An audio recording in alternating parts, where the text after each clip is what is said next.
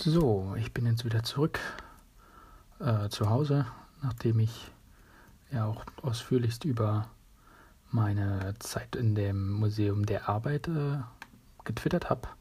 Mal wieder zur Abwechslung. Ähm, aber ja, ähm, was ich nochmal festhalten wollte oder zumindest kurz sagen wollte, waren meine Eindrücke dazu. Kleines Review oder irgendwas, äh, äh, wie man dazu auch sagen will, ein Kommentar eventuell. Wollte ich aber kurz nochmal festhalten. Ähm, nicht lang. Gucken wir mal.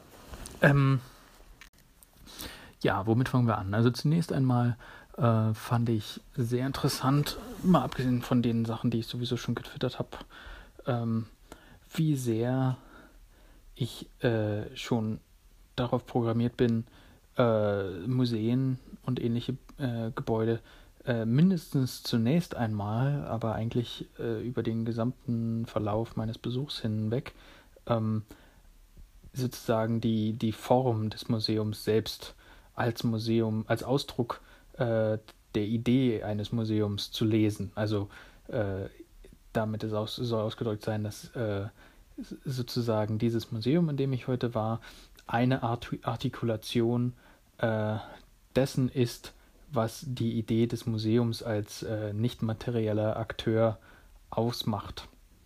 Und äh, mit dem Ergebnis, dass mich erstmal, wenn ich in so ein Museum hineingehe, gar nicht so sehr, dass, dass äh, die Details oder die, äh, die, die konkreten Ausstellungsstücke interessieren, sondern äh, vielmehr irgendwie der Eindruck, der sich ergibt, irgendwie die Dinge, äh, die ich beobachte, die äh, ich zumindest äh, von der Vermutung her auch in anderen Museen erwarten würde.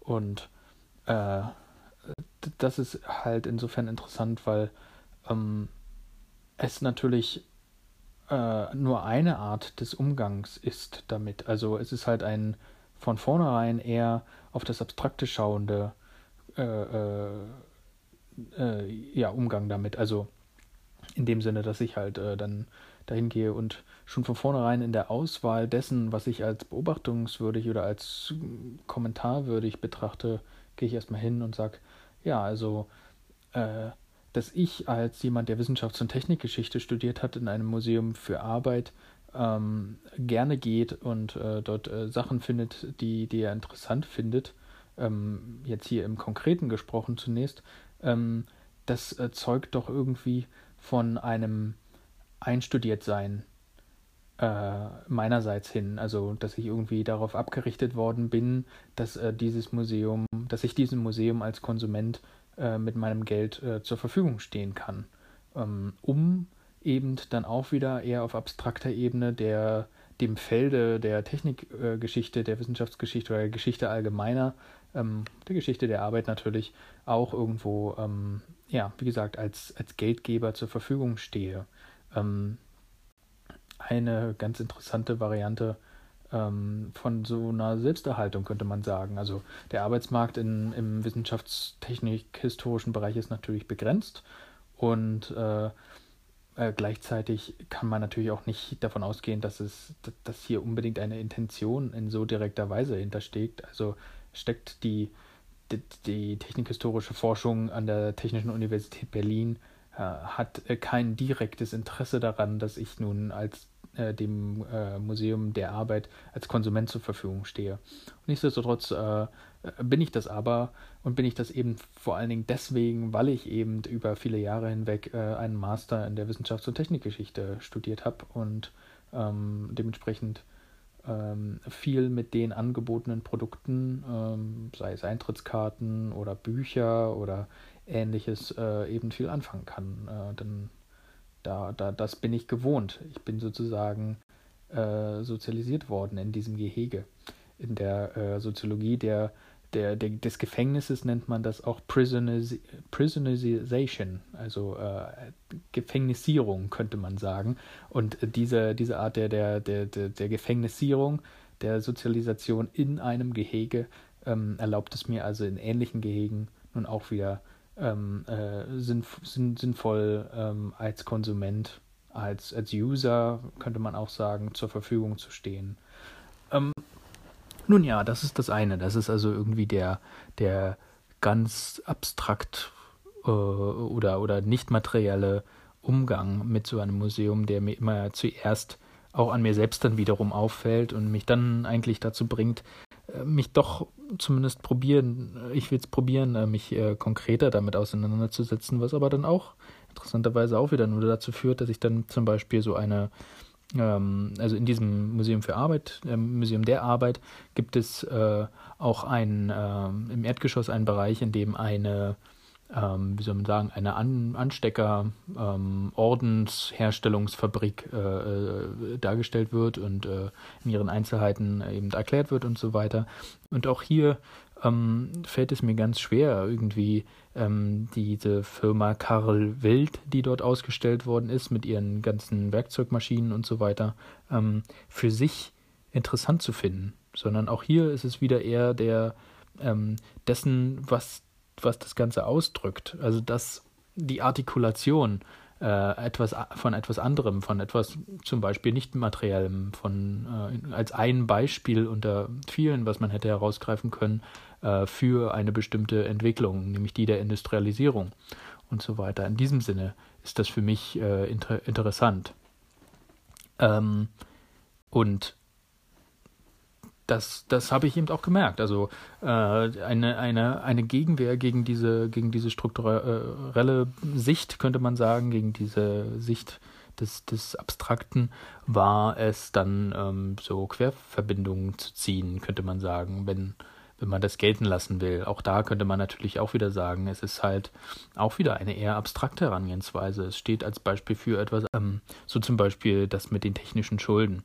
Äh, das war nämlich ganz schön, äh, hatte ich auch in einem Tweet probiert darzustellen, dass also ähm, es äh, schon damals ein Konzept von technischen Schulden gab. Also ich kenne das äh, Konzept äh, der Technical Debts, der technischen Schulden, vor allen Dingen jetzt äh, neu aus der Softwareentwicklung ähm, wo man damit also Dinge bezeichnet, die äh, aufgrund von Zeitmangel oder Ressourcenmangel oder so etwas in der Art nicht im, im, im modernen äh, Zustand sind. Also konkret gesprochen so etwas wie, man hat zum Beispiel Software-Updates nicht einspielt, angespielt bisher, weil äh, die Migration der, der, der des eigenen Codes auf die neue Version des Frameworks oder so etwas äh, eben äh, zu viel Zeit in Anspruch genommen hat und stattdessen hat man eben weiterhin Features, neue, neue Sachen innerhalb der Software entwickelt, anstatt das alte zu aktualisieren und so weiter. Und so äh, gibt es halt immer Schulden, die man aufbaut, die man irgendwann mal erledigen muss, die man irgendwann abbezahlen muss.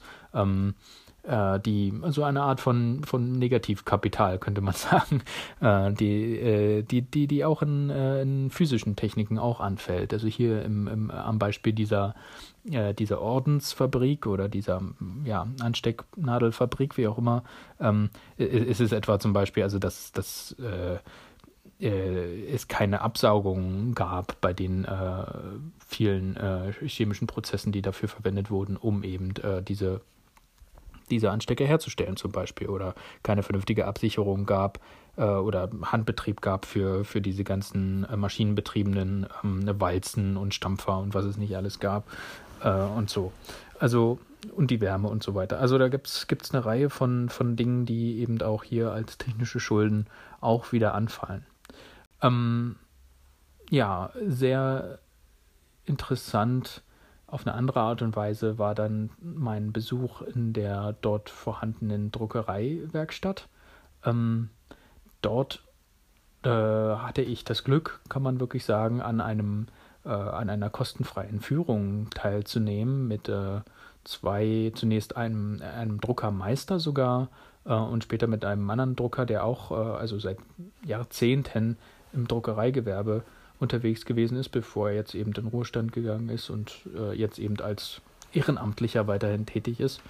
Ähm, jedenfalls äh, sehr, sehr interessant und aufschlussreich und auch nochmal äh, auf, auf eine Art und Weise interessant, die ich gar nicht erwartet hätte. Nämlich, ähm, die Sache ist die, dass ja, ähm, wenn man so wie ich äh, Technikgeschichte studiert hat, ähm, und äh, über viele Jahre, vier Jahre hinweg äh, in der Literaturwissenschaft äh, äh, viel Zeit verbracht hat, weil ich da als studentischer Mitarbeiter eben tätig war, ähm, dann kommt man nicht darum rum, äh, sich auch viel mit so Medienbrüchen und medienwissenschaftlichen Theorien und äh, solchen Dingen zu befassen, die eben alle, ähm, also so Aufschreibesysteme, so Kittler und so ein Kram, solche, solche Geschichten, ähm, die, die alle ganz häufig und, und sehr, also sehr häufig eben auf, auf den Buchdruck, die Fotografie und solche Dinge aufsetzen. Und gerade beim Buchdruck ähm, ist mir heute eben aufgefallen, wie groß der Unterschied dann eben doch noch ist zwischen der Präsentationsweise in einem Text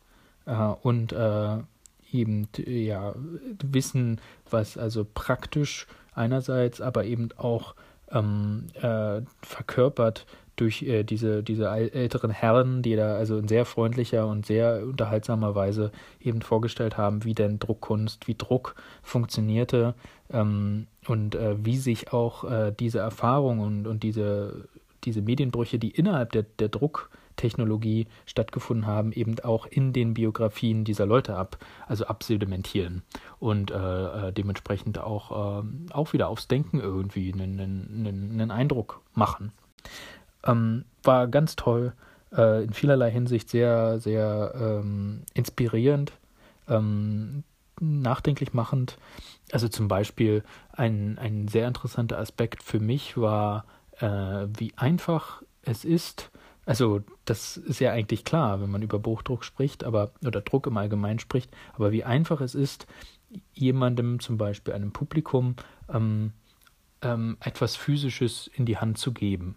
Ähm, also äh, wenn jetzt jemand für mich äh, in, einer Schreinerwerkstatt irgendwas machen muss, äh, dann dauert das, naja, also äh, eventuell sehr, sehr viel länger. Äh, ich habe jetzt mit nach Hause genommen zwei äh, Drucklettern, das war in wenigen Sekunden getan, ähm, eine Postkarte, die ich selbst handgedruckt habe, ein, ein äh, Beispielblatt einer ähm, äh, nach äh, Gutenbergschen Prinzipien aufgebauten Druckspindelpresse, ähm, ja, ein Blatt davon durfte ich mitnehmen und das war alles kostenfrei. Ich habe ein bisschen was gespendet, ähm, aber im Prinzip war das total einfach für die, ähm, mir so etwas zur Verfügung zu stellen. Und man merkt an dieser Art und Weise, wie dieses, äh, äh also wie einfach es ist, Geschenke zu machen, dadurch, dass das äh, äh, relativ günstig ist, äh, diese physischen Artefakte herzustellen, wie sich dadurch auch eine gewisse Verführung einstellt. Also äh, ist jetzt natürlich gesponnen, aber äh, man kann sich vorstellen, auch in früheren Zeiten, wo das mit Sicherheit noch mehr Geld gekostet hat und irgendwie auch mehr wert war und nicht so äh, dumpingmäßig jetzt hier abgesetzt werden kann, so wie, so wie heutzutage in, in einer Museumsdruckwerkstatt, ähm, dass trotzdem aber durch die geringeren Kosten eben auch ein, ein, eine gewisse Verführung äh, durch die äh, Möglichkeit der Verschwendung äh, eben auftaucht. Also wie viel Blei dort geschmolzen werden muss und wie viel Tinte man braucht und, und solche Geschichten. Das ist ja alles ähm, äh, eindrücklich, wenn, wenn also eine Industrie aufkommt, die so in dieser Art und Weise äh, arbeitet. Und äh, ja, sie einen eben, eben verführt. Fand ich, äh, fand ich sehr interessant. Und äh, wie gesagt, auch diese, diese Ablagerung in den Biografien äh, dieser Medienbrüche und wie man damit umgeht und auch wie, wie ähm, souverän man vielleicht auch durch den Umgang mit Medienbrüchen werden kann. Äh, denn, also wir hatten dort, wie gesagt, der eine war ein Meister in dieser Führung. Ähm, der hatte also nicht nur äh, Buchbinder gelernt, sondern auch, ähm, er war ein Drucker äh, und äh, später sogar ein, ein Mediengestalter. Äh, das heißt also, und hat an einer, an einer, ähm, einer Schule für, für also eine, eine Berufsschule gearbeitet als Lehrer. Ähm, und hat diese Brüche eben alle mitgemacht. Und weiß eben auch vom, vom, vom Hochmut und vom Fall, also als als Drucker hat man eben äh, mit am meisten Geld verdient. In, in, einer Stadt wie Hamburg, wo auch viele Zeitungen gedruckt waren, kann man sich vorstellen, dass das also ganz begehrte Technikberufe äh, waren, die eben ja unheimliches Geld äh, äh, äh bekamen für, für, für ihre Arbeit. Und ähm, vielleicht äh, verwundert es daher auch nicht, dass diese Leute so souverän äh, ähm, immer noch über ihren Buchdruck, über ihren Druck im Allgemeinen äh, sprechen, ihre Tätigkeit, denn sie haben wahrscheinlich, sind ja alles ältere Herren, wie gesagt, ein ganz gutes Leben gehabt. Und schließlich, das ist der letzte äh, äh Beitrag, ähm, war ich ja noch in der, in der also vielleicht nicht der letzte, ich will noch am Ende eine kleine, kleine andere Kommentar sagen, aber äh, die letzte Ausstellung, die ich besucht habe, war die im, im dritten Ge äh, Geschoss de, des Museums äh, der Arbeit, äh, die Sonderausstellung zum Thema KI und äh, Zukunft der Arbeit. Ähm, eher, muss man sagen, Zukunft der Arbeit ähm, als, äh, als KI und auch eher Roboter und Zukunft der Arbeit als KI und Zukunft der Arbeit. Also äh, die, die, die künstliche Intelligenz als solche kam nur äh, sporadisch ähm, als, also genauso im Prinzip, wie wir sie heute ja auch in, in der Medienwelt präsentiert bekommen und genauso wie sie uns auch in, in der Werbung oder so etwas äh, angepriesen wird, kommt sie im Prinzip eigentlich nur immer in, in einzelnen Sätzen irgendwie vor. Interessanter ist wirklich die Frage der Zukunft der Arbeit gewesen. Und äh, hier muss ich sagen, war ich schon etwas irgendwie platt, äh, war ja dann auch viel irgendwie im, äh, im Erdgeschoss unterwegs, habe da viel gelesen und dann im, im, im ersten Obergeschoss, wie gesagt, äh, äh, im zweiten Stock äh, war, war es dann eben auch so mit der Führung und so weiter. Das ging über eine Stunde, da war ich also schon ziemlich platt. Ähm, weswegen ich dann also wieder diesen eher abstrakten Blick irgendwie aufgenommen habe ähm, und äh, fand auch hier wieder sehr interessant eigentlich, was für eine komische Institution ähm, diese, dieses Museum eigentlich ist aus, aus der Sicht von äh, der Gemeinschaft der menschlichen Akteure, die dort miteinander äh, anonym nebeneinander äh, ist irgendwie. Also die, die Sache ist ja die, dass äh, diese Leute, die dort in, ins Museum gehen, äh, ins Museum für Arbeit gehen, ähm, ja durchaus eine Art von Profil sich teilen. Also natürlich gibt es äh, unendlich viele Gründe, warum man in ein Museum geht, in, in vielerlei Fällen mit Sicherheit wird's, äh, wird's, wird der Grund sein, dass man mit seinen Kindern zum Beispiel was machen will. Und dieses Museum bot auch viel äh, für, für Leute mit Kindern an. Und äh, dementsprechend waren dann halt viele Eltern dabei und so. Aber auch diese haben natürlich irgendwie entschieden, sei es aus Faulheit, sei es aus besonderem Interesse, dass also jetzt das Museum der Arbeit eben äh, jenes sein sollte, für, für das man dorthin geht. Ähm, da ist sicherlich viel, viel Zufall mit bei, aber trotzdem ähm, ähnlich wie man vielleicht äh, sagen könnte, dass äh, so eine Art Schicksalsgemeinschaft entsteht, wenn zum Beispiel ein, ein Flugzeug abstürzt und die Überlebenden äh, also jetzt versuchen müssen, sich eben durchzuschlagen, äh, sind diese natürlich auch aus, aus Zufall als Gemeinschaft zusammengekommen und äh, tragen trotzdem als, als Gemeinschaft in sich ein gewisses Potenzial. Und was ich an, an, an dieser Schicksalsgemeinschaft des Museums äh, in dieser Sonderausstellung eben interessant fand, war, dass einerseits das Museum versuchte, sie ähm, durchaus gemeinschaftlich agieren zu lassen, also darüber, dass man, äh, es gab halt verschiedene Möglichkeiten, zum Beispiel Ideen aufzuschreiben, wie man sich denn die zukünftige Welt vorstellt im äh, Arbeit 4.0 und, und, und solche Geschichten. Was erwartet man von Robotern und äh, KI und, und so weiter. Oder andere Sachen waren zum Beispiel die äh, Kinder vor allen Dingen, aber nicht nur, haben zum Beispiel Roboter gemalt. Äh, eine fast noch schönere äh, äh Äußerung äh, so. Mm, und diese Sachen wurden alle nebeneinander gepinnt an die Wand und äh, andere haben es dann wiederum gelesen. Es gab ein, eine Möglichkeit an Rechnern, ähm, seine Stimme abzugeben. Jeder hatte auf der Rückseite seiner, seiner Eintrittskarte ähm, die Möglichkeit für Ideen in, an so Computern eben mit abzustimmen. Und dann gab es äh, eine Übersichtstafel, ein Display, auf dem halt in Echtzeit immer geupdatet wurde, wie denn eine bestimmte Idee gefunden worden ist oder nicht oder sowas. Also äh, was weiß ich, dass man zum Beispiel ein Siegel haben will für äh, roboterfreie Produkte oder so etwas, wie gut oder schlecht das gefunden wurde und so.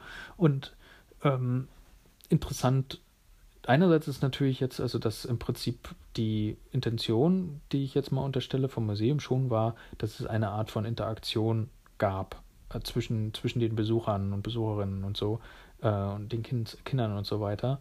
Und ähm, die gab es durchaus. Also ich habe so probiert, so ein bisschen zu beobachten und es gab so, äh, wie man das vielleicht aus dem Museum sowieso kennt, so einzelne, vereinzelte Situationen, wo irgendjemand sagte, äh, guck mal, der Roboter da ist ein Kuschelroboter oder so und dann lief jemand vorbei oder was und äh, sagte so, ah, ist ja witzig oder was und ähm, aber das, das war es im Prinzip und äh, die, die direkte Interaktion fand im Museum im Prinzip also gar nicht, gar nicht statt. Ähm, und diese Anonymität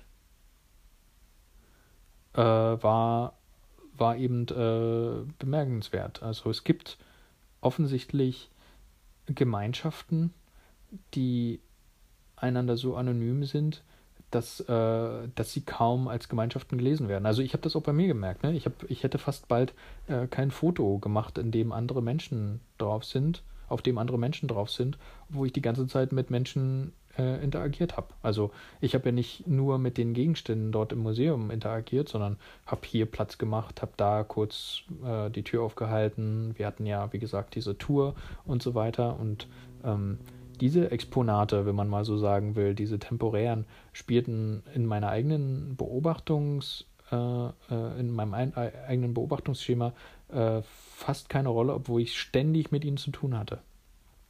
Ähm, das, das aus meiner, aus meiner persönlichen Sicht, aber gleichzeitig, wie gesagt, äh, dieses Potenzial in so einer, in so einer anonymen Situation ist halt sehr begrenzt und trotzdem fand das Museum eben über diese indirekte Kommunikation durch äh, äh, ja, immutable mobiles am Ende, also, also wie man im, im Akteur-Netzwerk-Sprech sagen würde, also über, über in Papier abgelagerte Meinungsäußerungen und so etwas ähm, äh, statt. Also äh, nicht direkt, aber äh, sondern nur indirekt, aber sie, sie fand eben statt. Ähm, ein, wie gesagt, ganz, ganz interessanter Vorgang, dass das also ähm, ja nicht, nicht direkt stattfand. Man sah sich nicht in die Augen und äh, redete jetzt über Arbeit 4.0, sondern man äh, füllte ähm, Papierblätter aus, in dem also unter gewissen Vorgaben äh, bestimmte Äußerungen getroffen werden sollten. Es gab also Spielregeln, ähm, nach denen eben solche, solche Blätter ausgefüllt werden mussten und ähm, diese Spielregeln erleichterten am Ende äh, und machten wahrscheinlicher äh, eine, eine Kommunikation überhaupt, also äh, äh ein Beschäftigen, ein Beobachten von, von des anderen äh, durch Indirektheit, ähm, nämlich durch die Einführung eines, eines vermittelnden Intermediärs äh, durch diese Blätter und durch die Pinwände und durch das Voten für, für andere Leute Ideen und so. Ähm, ja, fand ich, äh, fand ich äh, bemerkenswert, äh, auch wie gut das äh, funktionierte. Auch hier wieder der physische, äh, der, der, der haptische Effekt, der, der haptische Aspekt auch sehr interessant.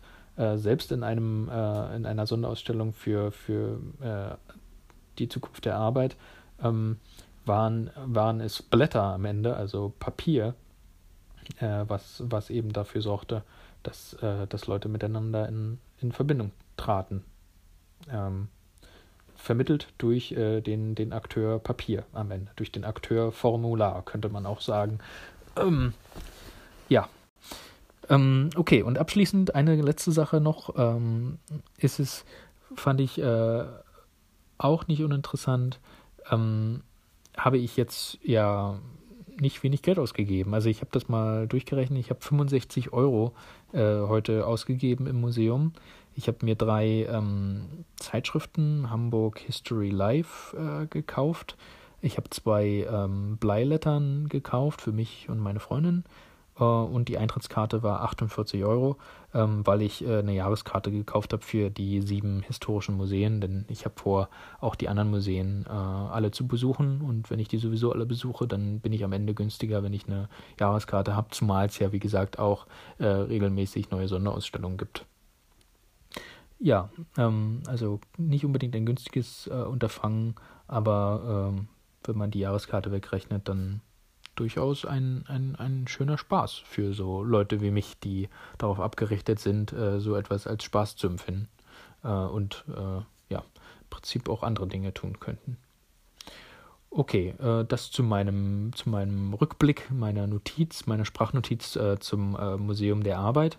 Ähm, ich könnte mir vorstellen, dass ich da auch nochmal hingehe, weil es gibt im, im zweiten Geschoss auch noch ein, ein, ein kleines, einen kleinen Bereich, in dem es vor allen Dingen um Kautschuk geht für mich ein ganz, eine ganz wichtige Brückentechnologie zwischen der Botanikgeschichte und der Geschichte der Industrialisierung und damit der Technikgeschichte. Denn äh, bevor es also Gummi aus, äh, aus, der Indus äh, aus der chemischen Industrie gab, äh, gab es eben äh, Kautschuk. Und das ist natürlich eine Sache, die zunächst erst einmal gefunden werden musste in der Welt äh, und dann eben über verschiedene Verfahren, Galvanisierung, äh, Quatsch, Vulkanisierung und so weiter, ähm, überhaupt erstmal bearbeitbar machen musste. Und naja, Hartgummi äh, war eben ein, ein wichtiges, ein wichtiges Material. Aber da muss ich wahrscheinlich nochmal erneut hingehen, äh, um, um mir das nochmal genauer zu, zu, zu Müte zu führen. Zu Gemüte zu führen. Okay, also das dazu. Ähm, bis demnächst. Tschüss.